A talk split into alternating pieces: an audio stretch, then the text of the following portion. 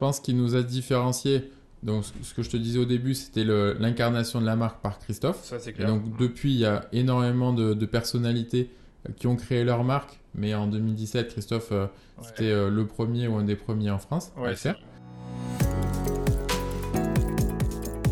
Bienvenue sur le Rendez-vous Marketing, le podcast 100% dédié à l'acquisition en ligne.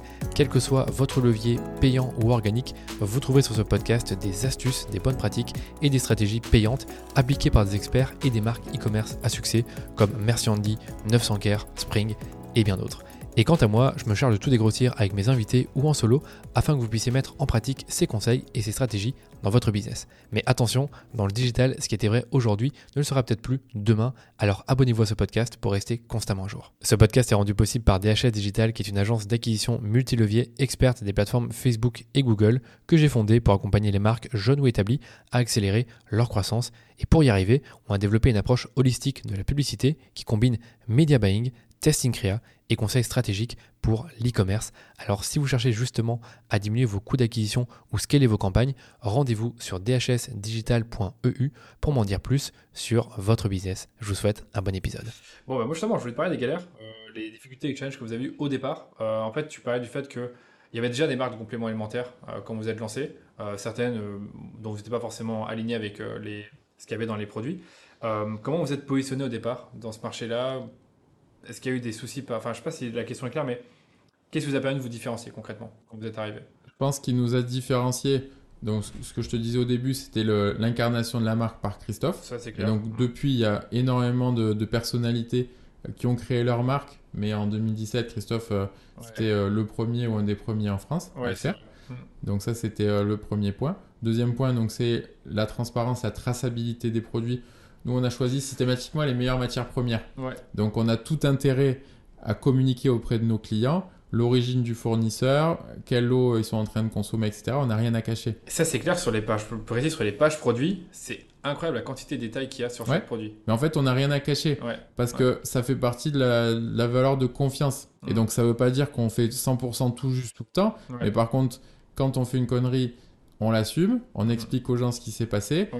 Il n'y a aucune marque où tout euh, se passe nickel. Ouais, Par contre, quand tu es transparent avec les gens, tu leur dis si c'est ce qui s'est passé, est-ce que c'est grave, est-ce que c'est pas grave, la notion de confiance, en fait, elle, euh, Ouais. elle peut perdurer malgré les petits soucis qu'on rencontre. Donc par, par vos valeurs, en fait, déjà, ça, ça a permis de vous différencier. Je pense qu'il y a, pense. tu parles beaucoup de la, de la transparence, de la traçabilité. Je pense qu'il y a encore une autre dont tu parlais euh, parfois quand tu décris la marque. Je sais plus c'est laquelle. Ben, après, l'excellence, Excellence, l'excellence excellence. opérationnelle, Excellence opérationnelle. l'excellence, l'excellence, c'est euh, ben, l'exigence qu'on met, quand on est un sportif comme Christophe, dans son alimentation, dans sa préparation. Ouais. C'est l'exigence qu'on met, nous, euh, dans le choix de nos matières premières pour euh, ben, euh, proposer ce qui se fait de mieux.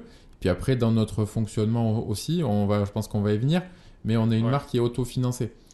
Et donc, Ouais. c'est, ça implique, si tu veux, un niveau d'exigence et de rigueur dans notre gestion. Euh, ben, concrètement, il ne faut pas qu'on fasse euh, n'importe quoi. Et on n'est pas du tout dans, la même, euh, dans le même état d'esprit ou dans la même mentalité que des Mhm. marques qui ont levé des fonds. Qui ont levé des fonds. Ouais, c'est que je- j'avais un peu skippé la question. Tu avais dit qu'au départ, en fait, vous aviez, euh, enfin, vous avez mis les fonds de Christophe, Ouais. on va dire, dans, dans l'aventure. Et depuis, en fait, vous avez continuellement, continuellement, vous êtes resté autofinancier. Bah aujourd'hui, ce qui se passe, c'est qu'effectivement, ce qu'on gagne, on l'investit pour, euh, dans notre stock. Ouais. Et donc, on augmente la taille de nos stocks au fur et à mesure fur et à mesure. pour ouais. être capable de suivre euh, la demande. C'est vrai qu'en enfin, en début d'année, enfin, je connais un peu les coulisses qu'on travaille ensemble. En début d'année, il y avait des problèmes de stock, je pense. Ouais, au début d'année, il y avait des soucis de stock.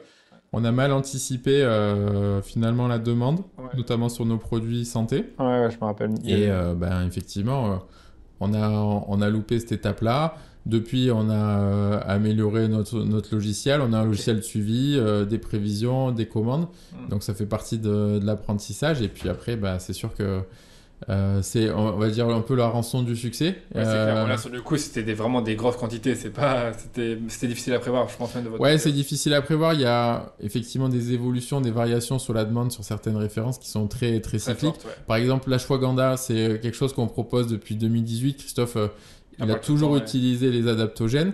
C'est euh, un produit qui est devenu très trendy euh, Depuis quelques années. en fin d'année dernière. Notamment, ça a explosé. Toutes les marques ont commencé à en parler. Il y a eu énormément de buzz sur euh, Instagram. Donc, la demande a été très forte. On est tombé en rupture de stock à, à ce moment-là. Ouais, je me rappelle. Euh, voilà. Février-mars, un truc comme ça. Ouais. Exactement. Mais c'est que ouais, on en parle. Enfin, j'aime bien ces, ces compléments-là, ils sont intéressants. Mais Rhodiola, ashwagandha, ginseng, c'est des trucs euh, dont tout le monde parle maintenant actuellement. C'est un Exactement. peu des super, pas des super aliments, mais Ouais, c'est clair.